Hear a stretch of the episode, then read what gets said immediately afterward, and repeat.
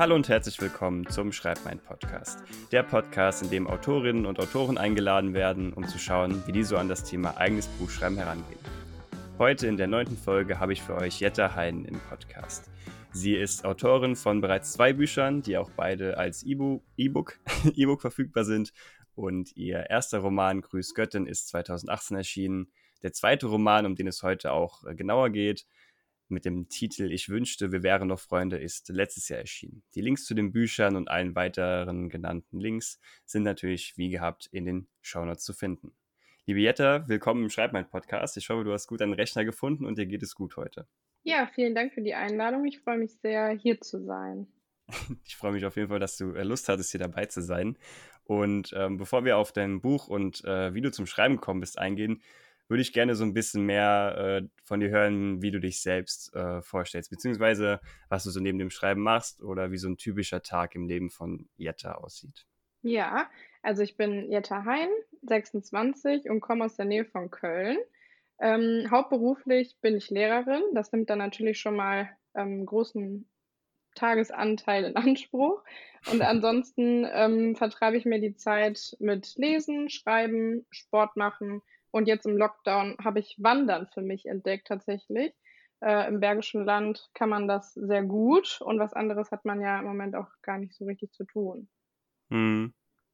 Ja, gerade auch wenn man so viel immer durch den Lockdown daheim ist mit Homeoffice und nicht so viel äh, draußen machen kann, dann ist ja gerade auch so ein bisschen in der Natur rum, äh, rumwandern, ist natürlich dann auch eine gute Abwechslung, ja. Genau. Und im ersten Lockdown war das Wetter ja auch perfekt dafür. Ja. ja genau. Kann ich auf jeden Fall nachvollziehen, dass das ein neues Hobby geworden ist, ja. genau. Dann ähm, würde ich gerne, bevor wir auf dein Buch mehr zu reden kommen, äh, mit dir erstmal so ein bisschen darüber reden, wie du zum Schreiben gekommen bist, wann das bei dir so angefangen hat. Ja, ähm, also es hat eigentlich schon früh angefangen. Ich hatte ähm, schon zu Schulzeiten Bücher geschrieben oder nicht richtig Bücher, aber Geschichten, ähm, wo mich dann auch die Lehrer unterstützt haben, dass die in irgendeiner Art und Weise veröffentlicht wurden. Deswegen war da schon sehr früh mein Interesse geweckt.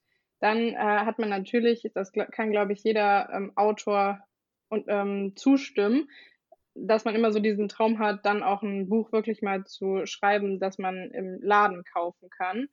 Äh, da war der Weg ein bisschen schwer, aber äh, ich habe mich dann für Self-Publishing entschieden. Ähm, ich hatte tatsächlich mal den Fuß so weit in der Tür, dass ich bei einer Literaturagentur unter Vertrag war. 2015 war das. Ähm, da ist dann allerdings nichts draus geworden ähm, und so dann der Schritt nach der Entscheidung, mache ich jetzt überhaupt weiter, ähm, in Self-Publishing zu gehen. Und da bin ich sehr zufrieden, ähm, vor allem auch mit dem Self-Publishing-Dienst Books on Demand, der ist da sehr zu empfehlen, auch unterstützend. Mhm.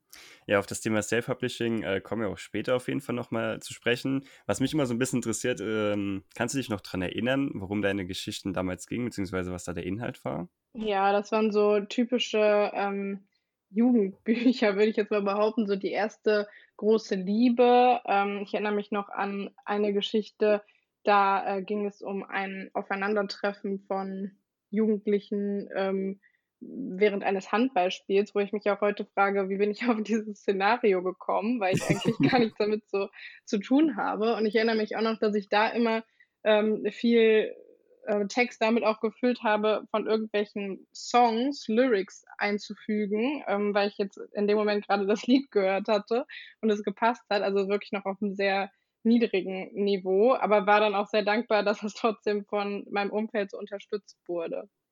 Hm. Du hast ja auch gesagt, dass deine Lehrer dich dann darin unterstützt haben, dass das Ganze veröffentlicht wurde. Inwieweit ähm, wurde das dann veröffentlicht? Was kann man sich dann da vorstellen? Ja, da war mal dann ähm, eine Geschichte in der Schülerzeitung oder ja, eigentlich das. hm. Ja, mega cool. Ich finde es immer schön zu hören, wenn äh, Lehrer dann äh, von den Schülern so ein bisschen dieses Schreibtalent fördern. Mhm. Bei mir hat das, äh, sage ich mal, auch so in Richtung äh, siebte Klasse Realschule so ein bisschen angefangen, dass ich das so für mich entdeckt hat. Und da war auch mehr oder weniger mein Deutschlehrer äh, dran schuld, sage ich mal, dass er mhm. dieses Interesse mir so ein bisschen vor Augen geführt hat. Und das ist halt immer dann schön zu hören, wenn äh, dann noch weitere Lehrer das so ein bisschen dann in einem wecken. Ja, vor allem ist ja Schreiben auch so ein Ausdruck der Persönlichkeit oder um auch selbst was über sich zu erfahren. Daher finde ich das auch äh, sehr wichtig als Lehrerin selber, als Deutschlehrerin selber, das bei den Schülern Mhm. zu erkennen und auch zu unterstützen. Mhm. Ja, auf jeden Fall, ja. Also der Schritt, also es gab jetzt, sage ich mal, keinen Schritt, wo man gesagt hat, okay, vom Geschichtenschreiben zu, ich will jetzt mal ein Buch schreiben, sondern es war eher so ein bisschen fließend, weil du hast ja schon gemeint, dass, dass die äh, Geschichten auch so schon relativ lang geworden sind. Mhm. Ja, das Mhm. stimmt. Ähm, man hat das ja damals, also damals habe ich das noch so auf so DIN A4 Seiten geschrieben. Ähm, heute macht man das ja dann eher direkt in diesen ähm, Buchsatzseiten, wie es dann nachher auch äh, veröffentlicht wird. Ja. Ähm, da war ich dann schon stolz, wenn ich mal so 40 DIN A4 Seiten oder so zusammen hatte.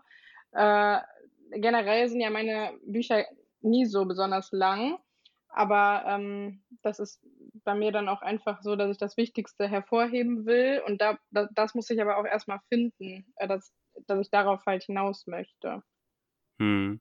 Wenn du jetzt sagst, deine Bücher sind nicht äh, besonders lang, was können sich die Zuhörer darunter vorstellen? Ähm, ja, so 200 Seiten. Das sind meistens eher so kürzere Erzählungen vielleicht. Hm. Aber ich sag mal so, die muss man natürlich auch erstmal schaffen zu schreiben, ne? Ja, das stimmt. da steckt auch viel Arbeit hinter. ja.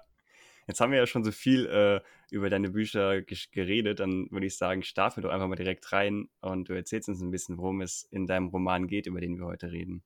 Ja, ähm, der Roman nennt sich ja Ich wünschte, wir wären noch Freunde. Ähm, es geht um fünf Freunde, Paula, Martha, David, Rafa und Ben, die sich während ihrer Schulzeit äh, kennengelernt haben und dann so eine typische Jugendklicke in der Schule waren. Ähm, ein tragischer Unfall hat sie dann auseinandergerissen und jetzt treffen sie in dem Buch nach acht Jahren aufeinander bei der Beerdigung von Ben. Ähm, Rafa erscheint nicht, aber zumindest Paula, Martha und David. Und Ben hat im Nachlass die Zeile hinterlassen, ich wünschte, wir wären noch Freunde. Und es soll eben in diesem Buch anregen, nachzudenken über Jugendfreundschaften und welchen Wert die auch heute in der Gegenwart noch haben und ähm, welchen Einfluss eben die auf unsere Lebenswege hat. Das finde ich ganz interessant, mich damit auseinanderzusetzen. Auch im ersten Buch ging es schon um das Thema Freundschaft. Irgendwie habe ich das für mich so als ähm, interessantestes Thema herauskristallisieren können. Mhm. War das dann auch äh, die erste Idee, die für das Buch da war, das Thema Freundschaft? Oder waren da irgendwie andere Aspekte, die, zu, die dir zuerst in den Kopf gekommen sind damals? Ähm, ich versuche schon seit Jahren irgendwie mal ähm, mich an eine Liebesgeschichte heranzuwagen. Ursprünglich war das mal der Versuch, daraus eine Liebesgeschichte zu machen. Das Thema Liebe hat auch eine Bedeutung in dem Buch. Allerdings ähm, liegt der Fokus tatsächlich mehr auf Freundschaft. Das fällt mir irgendwie leichter, weil ich mir darüber auch ähm, mehr Gedanken mache irgendwie und auch ähm, darüber dieses Thema Freundschaft sehr viel reflektiere ähm, mhm. wenn ich so selber über meine Freundschaften nachdenke, die ich in meiner Schulzeit hatte oder jetzt im Erwachsenenleben. Und manchmal wird man dann ja so rührselig und denkt, ach, mit denen bin ich schon so lange befreundet, das hat so einen besonderen Wert für mich, wie schon Familie fast. Mhm. Ähm, deswegen finde ich das sehr interessant, mir darüber Gedanken zu machen. Und äh, das Thema Freundschaft, hast du ja schon gesagt, ist auch in äh, beiden deiner Bücher ein wichtiges Thema. Ist es einfach dann auch wirklich dieser Aspekt, dass du dir einfach viel darüber Gedanken machst oder warum ist das quasi so dieses Thema, was dich so sehr beschäftigt? Ähm, also im ersten Buch ging es eher darum, wie so eine Freundschaft entsteht. Also ähm, besonders, wenn ich jetzt auf eine fremde Person treffe und was entscheidet dann, ob man äh, Freunde wird oder nicht sozusagen. Also eine zufällige Begegnung welche weitreichenden Konsequenzen kann die für die Zukunft haben als Freundschaft beispielsweise. Und jetzt in dem zweiten Buch um so Jugendfreundschaften als ähm, ja als Grundlage für die Freundschaften, die man im Leben sich aufbaut, diese Freunde, die man in der Kindheit hat, in der Jugend, das prägt einen ja irgendwie auch im Erwachsenenleben. Ich weiß nicht, ähm, siehst du einen Unterschied zwischen Jugendfreundschaften beispielsweise und Freundschaften im Erwachsenenalter? Hm, sehe ich einen Unterschied. Ähm, also ich würde jetzt spontan sagen, dass es da einfach diese, sage ich mal, diese Erfahrung der Unterschied ist, dass man mit, mit äh, Leuten im Erwachsenenalter, wenn man die Person zum Beispiel schon länger kennt, dass man einfach auch schon mehr Zeit miteinander verbracht hat und sich einfach schon wesentlich mehr äh, kennt als Person. Dass es vielleicht im Jugendalter, ähm, sage ich mal, noch nicht so der Fall ist, aber mhm ich würde jetzt nicht, also ich will jetzt nicht damit ausdrücken, dass Jugendfreundschaften keine richtigen Freundschaften sind. Also das auf jeden Fall. Also man kann natürlich auch äh, als Jugendlicher Freundschaften haben. Aber ich glaube, das ist einfach, ähm, wenn man länger miteinander befreundet ist, dass das einfach auch, wie du schon gesagt hast, dass es einfach schon so ein bisschen wie so eine Familie ist. Also Freundschaften sind ja auch so ein bisschen, finde ich, wie Familie, die man sich so selbst aussucht, mhm. wo man halt nicht reingeboren wird. Ähm, aber ich glaube einfach, dass diese gemeinsamen Erfahrungen und Erlebnisse, die man macht, dass, das, dass man einfach im besten Fall natürlich dann noch mit zusammenwächst und ähm, natürlich ähm, als, als äh, eine gewisse Einheit irgendwie dann zusammen Dinge erlebt und ja, mhm. dass dieses, dieses Band dann irgendwie immer stärker wird. Genau. Ich spontan sagen. Mir geht es nämlich vor allem immer darum, dann, dass ich mich so frage, eine Person, mit der man äh, sozusagen aufwächst, man verbringt die Kindheit zusammen, die Jugend, man geht vielleicht zusammen äh, zur Schule, ähm, ich kann mir nicht vorstellen, dass eine Freundschaft im Erwachsenenalter, jemand, den ich jetzt, ähm, keine Ahnung, in meinem Alter, 26 kennenlerne, dass der jemals daran herankommt, wie ich sozusagen mit jemandem war, der mich schon von ganz früher kennt, der meinen Lebensweg kennt, äh, meine Geschichte sozusagen. Und damit mich auseinanderzusetzen, finde ich interessant. Ähm, ich kann ja mal die Figuren vorstellen, sozusagen, die in dem Buch vorkommen, wenn du möchtest. Ja, klar, gerne. Also wir haben einmal Paula, ähm, die hat eine behütete Kindheit gehabt, ihre Familie hat sie unterstützt, äh, die ist jetzt auch Lehrerin geworden. Das zieht sich bei mir irgendwie auch durch die Bücher, dass ich das nicht so richtig trennen kann von meinem eigenen Beruf, aber irgendwie auch mit der Tatsache verbunden, dass ich ähm, Schwierigkeiten habe, mich in andere Berufe reinzudenken. Also ich weiß dann einfach nicht, wie bei denen der Tagesablauf aussieht. Deswegen hm. immer so der Fokus auf ähm, Lehrer. Ähm, und die hat, führt eine harmonische Beziehung mit ähm, Robert, ihrem Mann, und äh, die haben auch einen kleinen Sohn.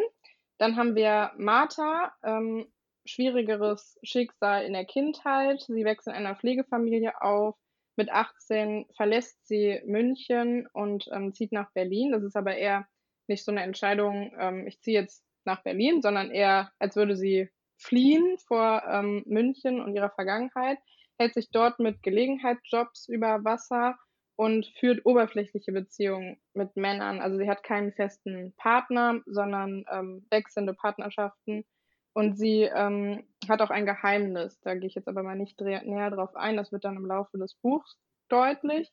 Ähm, dann haben wir David. Über die Geschichte, äh, die Familie von ihm ist wenig bekannt, aber er hat eine sehr starke Verbindung zu Martha. Man kann ihn so ein bisschen ähm, als ihren großen Bruder sehen, der sie immer beschützt. Ähm, er reist sehr viel durch die Gegend und hat sich da so einen Instagram-Channel aufgebaut, ähm, womit er sich auch finanziert. Äh, er fragt sich aber so zunehmend nach dem Sinn im Leben und äh, ob es da nicht einen Unterschied gibt zwischen dem, wie er sich präsentiert äh, in der Öffentlichkeit und selbst fühlt. Also er fühlt da irgendwie so eine Leere. Mhm. Ähm, dann haben wir Rafa. Ähm, ein sportlicher Typ, so der coole Typ, den man so in der Klasse hat.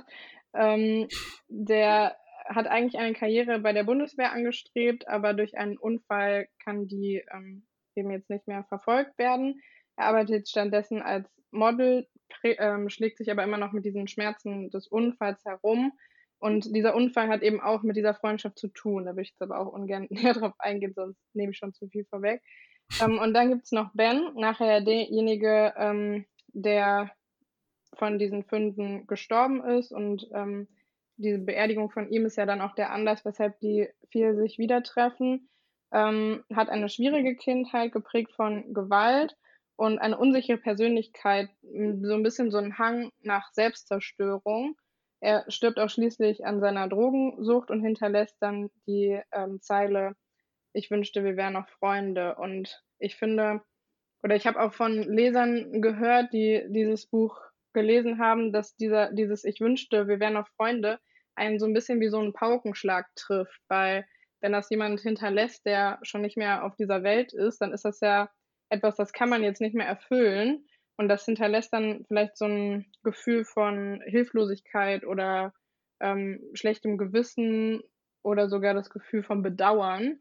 Und das fand ich ganz interessant aufzuarbeiten, weil sie haben ja jetzt nicht mehr die Chance, ihm zu zeigen, dass sie jetzt wieder Freunde werden können. Die Frage ja. ist ja auch, kann man das nach so einer langen Zeit, acht Jahre, in denen man sich nicht gesehen hat, kann man nochmal daran anknüpfen, wo man sozusagen aufgehört hat?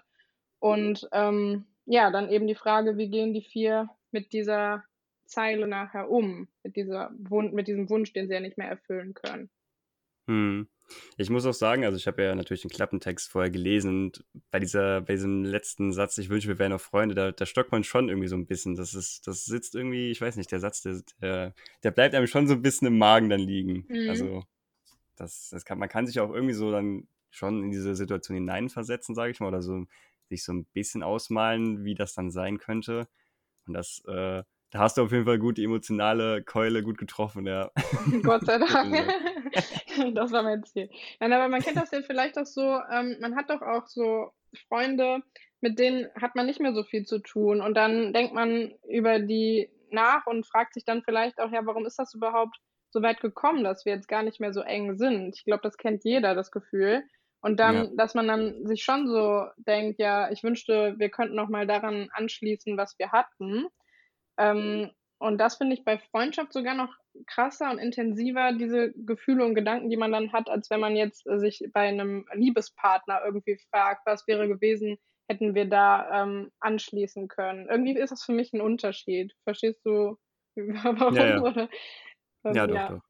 Genau man merkt auf jeden Fall, jetzt wo du ein bisschen mehr über die Charaktere erzählt hast, dass äh, jeder ja so in seiner Art auf jeden Fall komplett unterschiedlich ist. Also jeder hat so seine eigene Geschichte von den Figuren und die ist auch super detailliert und ähm, wenn ich mich, also wenn ich richtig recherchiert habe, gerne korrigieren, wenn es falsch ist, dann habe ich gesehen, dass in dem Roman äh, aus fünf verschiedenen Perspektiven erzählt wird. Stimmt mhm. das? Richtig, genau. Einmal aus diesen, ähm, aus den Perspektiven dieser vier Freunde, die eben noch am Leben sind, ähm, mhm. und ähm, ein Erzähler, den habe ich auch noch reingepackt, weil ähm, ich finde das auch noch interessant, dann von einer übergeordneten Perspektive das zu beurteilen oder zu beobachten, ähm, ohne jetzt selber emotional involviert zu sein. Ich habe mir erst auch überlegt, ob ich diese Perspektive weglasse, mich dann aber aus diesem Grund auch dafür entschieden, ähm, sozusagen wie der Leser das lesen würde, der jetzt ja auch nicht emotional in diese Freundschaft eingebunden ist, ähm, mhm. aus dieser Perspektive auch heraus zu erzählen.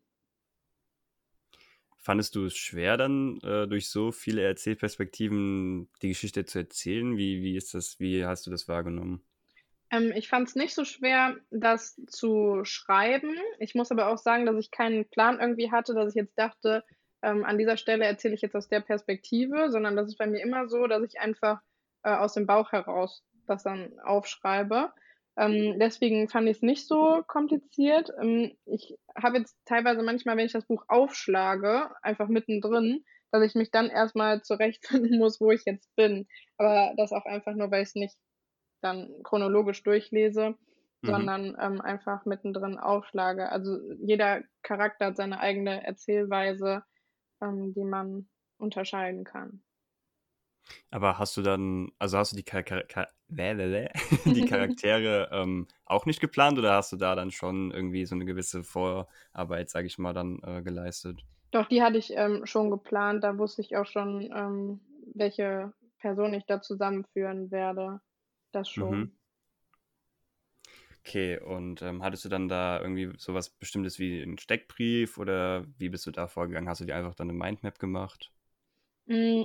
Habe ich gar nicht so richtig gemacht. Also ich habe auch immer das Gefühl, dass ich die Einzige bin, die da völlig ohne Plan so dran geht. Aber das ist bei mir einfach, weil ich dann in dem Moment irgendwie einen Gedanken habe und dann denke ich, das muss jetzt genau so sein. Und dann bringt mich das durcheinander, wenn ich vorher irgendwas äh, geplant habe oder so. Ne?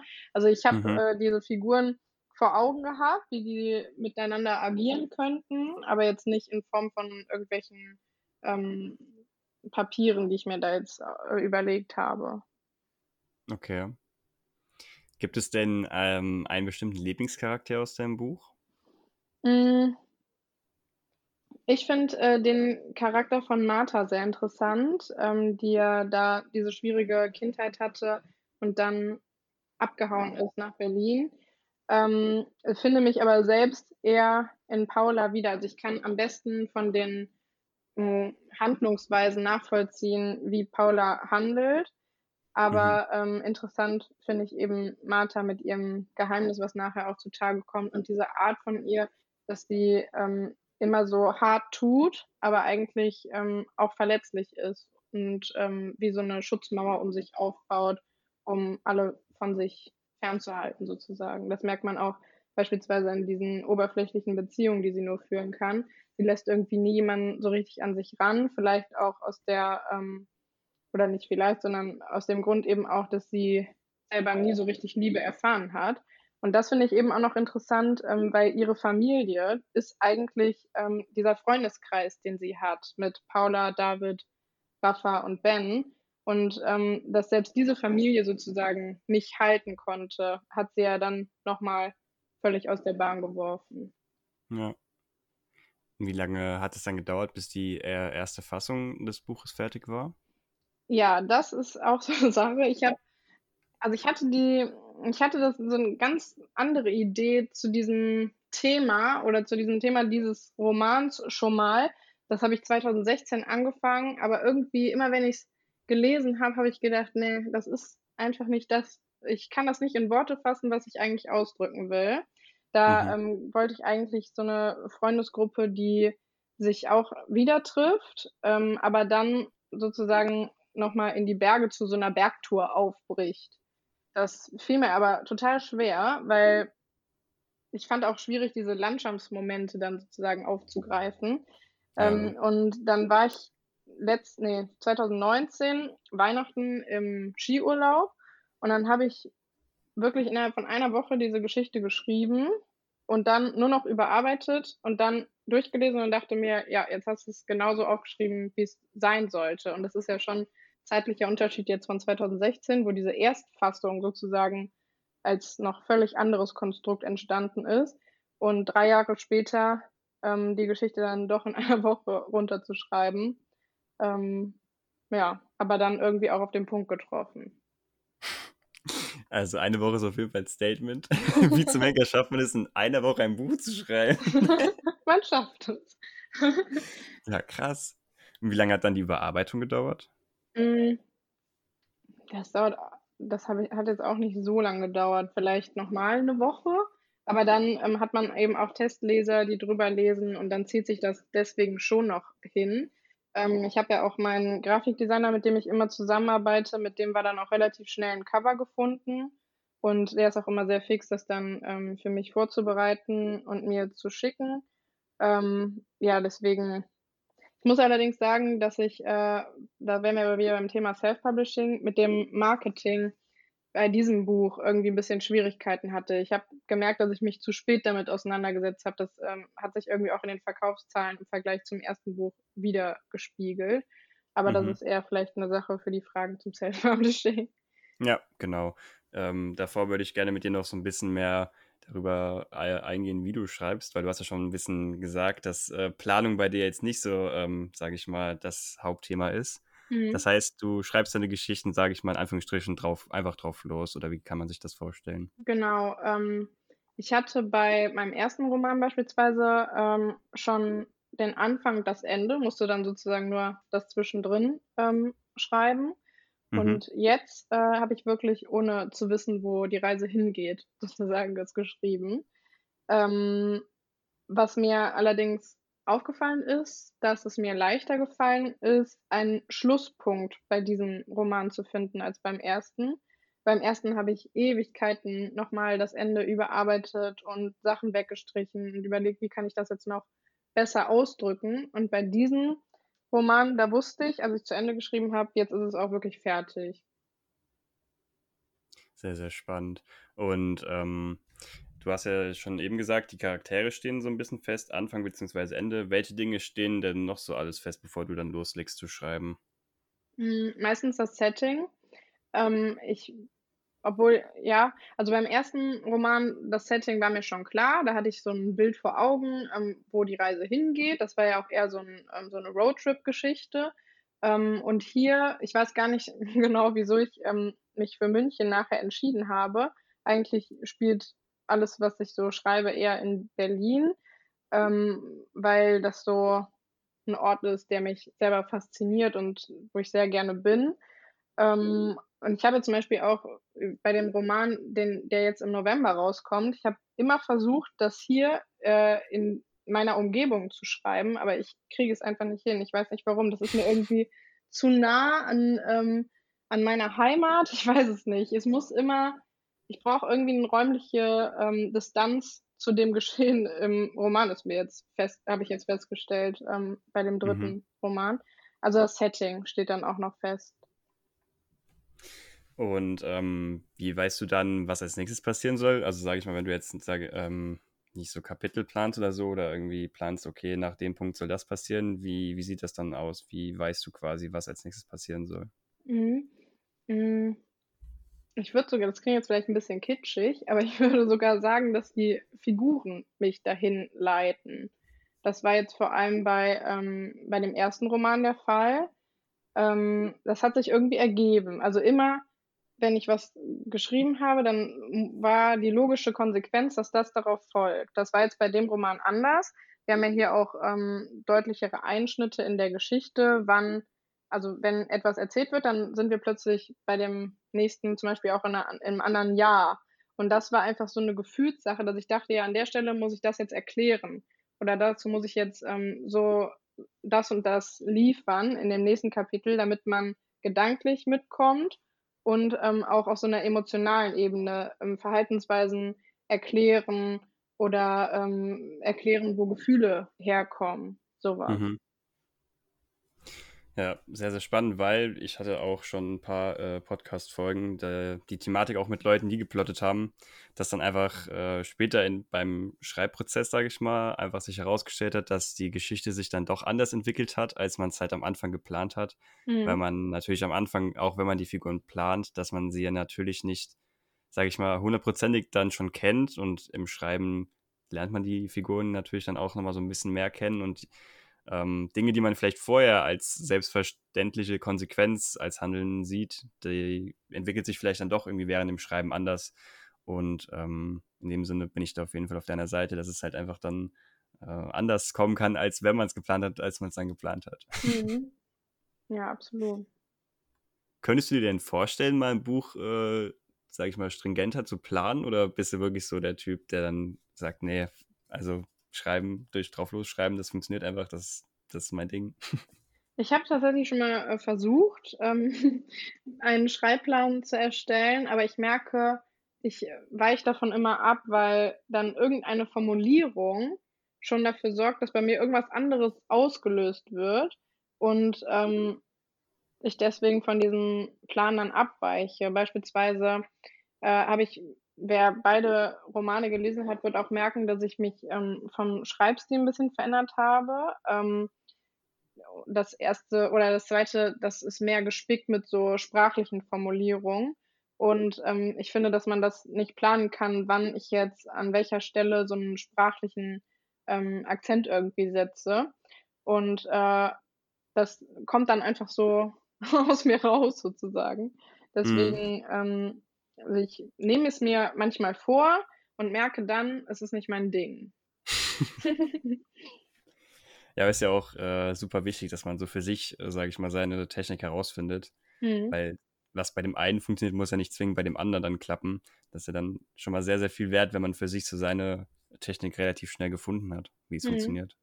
Ich finde es auch ehrlich gesagt spannender, ähm, wenn ich gar nicht weiß, wo es so richtig hingeht. Also ich weiß dann vielleicht, ähm, Anfang und Ende, aber ähm, was zwischendrin alles passiert, dann ist man selber wie auf so einer Reise und ähm, begleitet jetzt diese beiden oder diese Figuren da drin. Ich äh, sage jetzt die beiden Figuren, weil ich gerade an das erste Buch gedacht habe. Aber mhm. ähm, was einem dann so begegnet, was den Figuren begegnet, was mir begegnet bei beim Schreiben, das finde ich so interessant. Das ist irgendwie wie so eine eigene Welt, in der man sich dann befindet. Hm. Ja, ich finde mich tatsächlich gerade noch so ein bisschen zwischen beiden Stühlen. Also ich habe schon mehrere Kurzgeschichten geschrieben, wo ich einfach dann drauf losgeschrieben habe und das sich so entwickelt hat. Aber wie gesagt, es waren in dem Sinne nur Kurzgeschichten. Mhm. Und bei Buchprojekten, wo ich das dann auch so probiert habe, da bin ich dann nach kurzer Zeit an so eine Stelle gekommen, wo ich dann wirklich nicht so wusste, okay, wie soll es jetzt weitergehen nach dem Motto. Mhm.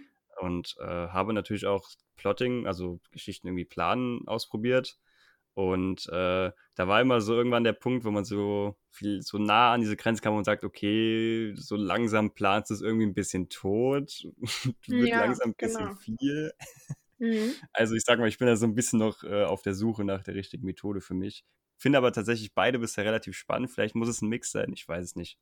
Ich habe auch einige Geschichten ähm, mit meiner Technik jetzt, ne? Das ist jetzt auch nicht das Nonplusultra, weil ähm, ich habe auch schon Geschichten angefangen und habe mich dann darin verloren und dachte dann so, boah, das führt zu nichts und dann doch mit irgendwas anderem angefangen. Also es gibt auch schon noch Geschichten, die unerzählt geblieben sind, weil ich nicht den richtigen Ton getroffen habe oder ähm, nicht. Vielleicht hätte da ein Schreibplan sogar weitergeholfen. Ich bin da selber auch noch nicht so richtig sicher, worin, mhm. wo die Reise hingeht wenn jetzt, äh, sage ich mal, jemand, der komplett aus dem anderen Lager kommt, sage ich mal, jemand, der bisher nur geplant hat, ähm, auch sich mal drauf schreiben, probieren möchte, warum sollte es er es deiner Meinung nach ausprobieren? Puh, das ist eine interessante Frage. Ähm, vielleicht aus dem Grund, ähm, sich mal so ein bisschen da rein fallen zu lassen. Ich glaube, dass dann interessante Dinge entstehen können. Ähm, das Witzige ist auch, ich bin eigentlich privat, so ähm, wie ich lebe, sozusagen gar nicht so der Typ, der so spontan ist oder sich auf irgendwas einlässt so schnell, sondern ich bin eher so, dass mein Leben an sich komplett strukturiert eigentlich abläuft. Also ich plane fast alles und deswegen äh, finde ich es ein bisschen paradox, dass, dass es beim Schreiben eben genau andersrum ist, aber das ist vielleicht auch so meine Art, ähm, ja, mich so auszuleben irgendwie in so kreativen Aspekten und ähm, als kleiner Ausgleich. Aber deswegen ja. wäre so fallen lassen mein Tipp vielleicht oder mein, ja, mein, mein Tipp. Das ist auf jeden Fall sehr spannend, dass es dann genau äh, gegensätzlich ist, sage ich mal, zum privaten Leben. Mhm. dann würde ich gerne noch so ein bisschen mehr mit dir darüber reden, äh, wie du schreibst, beziehungsweise wie du am liebsten schreibst. Du hast ja schon am Anfang gesagt, dass du die Geschichten noch auf DIN A4 Seiten geschrieben hast. Ist es immer noch so oder bist du mittlerweile direkt dann an äh, PC oder Laptop umgestiegen, wenn du Geschichten schreibst? Ähm, also es wird mehr, dass ich direkt am Laptop schreibe. Ich hatte vorher immer das Gefühl, wenn ich das handschriftlich mache, ich habe auch, wenn ich äh, meinen ersten Roman habe ich wirklich in so einen ähm, DIN A4 Notizblock geschrieben. Das habe ich auch immer noch verwahrt, weil ich dachte, wenn ich das mal meinen Kindern zeige, die denken auch, was ist mit unserer Mutter los? Nee, aber ähm, ich habe, also am Anfang dachte ich, ich brauche das, um in die Geschichte zu finden. Mittlerweile merke ich, dass sprachlich mehr drin ist, wenn ich es direkt am Laptop schreibe, weil man sich auch nicht so lange an den Formulierungen dann ähm, im ersten Moment aufhält. Das ist für das erste Schreiben, finde ich, wichtig, dass man sich, ähm, dass man da so einen Flow kriegt. Ähm, ja, und deswegen tendiere ich jetzt eher zu, zum Laptop direkt. Ist ja auch praktischer, hat man ja immer da, hat man dabei, eher mhm. als äh, vielleicht so ein Notizbuch mit Stift und dann ist die Tinte leer. Okay, beim Laptop könnte der Akku leer gehen. ja, finde ich praktischer. Ja. Ähm, sehr spannend, was du gerade gesagt hast, dass äh, beim ersten oder bei der ersten Fassung, sage ich mal, dass dieser Fluss dann wichtiger ist. Mhm. Weil das äh, haben auch schon mehrere jetzt gesagt und finde ich auch tatsächlich, würde ich jetzt zustimmen, dass man in der ersten Fassung es so eher darum geht, dass man die Geschichte, äh, sage ich mal, in Anführungsstrichen runterschreibt, dass die Geschichte einfach mal steht und dann in den anderen Fassungen, dass man dann da so ein bisschen an Formulierungen feilt und vielleicht dann nochmal was umstellt. Aber dass dieses erste Mal runterschreiben schon relativ viel ausmacht, sage ich mal. Aber das finde ich auch gerade so spannend, weil da merke ich dann halt manchmal auch, dass es jetzt doch noch eine andere Richtung bekommt oder ähm, ja, dass man da eben noch freier ist. Ähm, wenn ich jetzt mich Ewigkeiten an so Formulierungen aufhalte, dann wird ja mein, meine Gedankenwelt oder meine Kreativität vielleicht ein bisschen gestört, in dem Sinne zu überlegen, kann jetzt da noch was, ähm, Mehrwert in die Geschichte an der Stelle reinkommen. Ja, auf jeden Fall. Vor allem hängt man ja dann auch wahrscheinlich relativ lange an so Formulierungen und diesen, sag ich mal, diese, diesen Flow auszunutzen, wenn man mal drin ist, das ist halt viel, viel Mehrwert, sage ich mal. Und wenn die Geschichte steht, dann hast du quasi diesen Flow-Status brauchst du dann in dem Sinne nicht mehr, weil es geht ja dann eher so um Überarbeitung und dann kann man ja wirklich sich dann ins Detail stürzen und sagen, okay, wenn ich das jetzt so formuliere, dann ist das vielleicht besser oder auch nicht. Mhm. Absolut. Ja.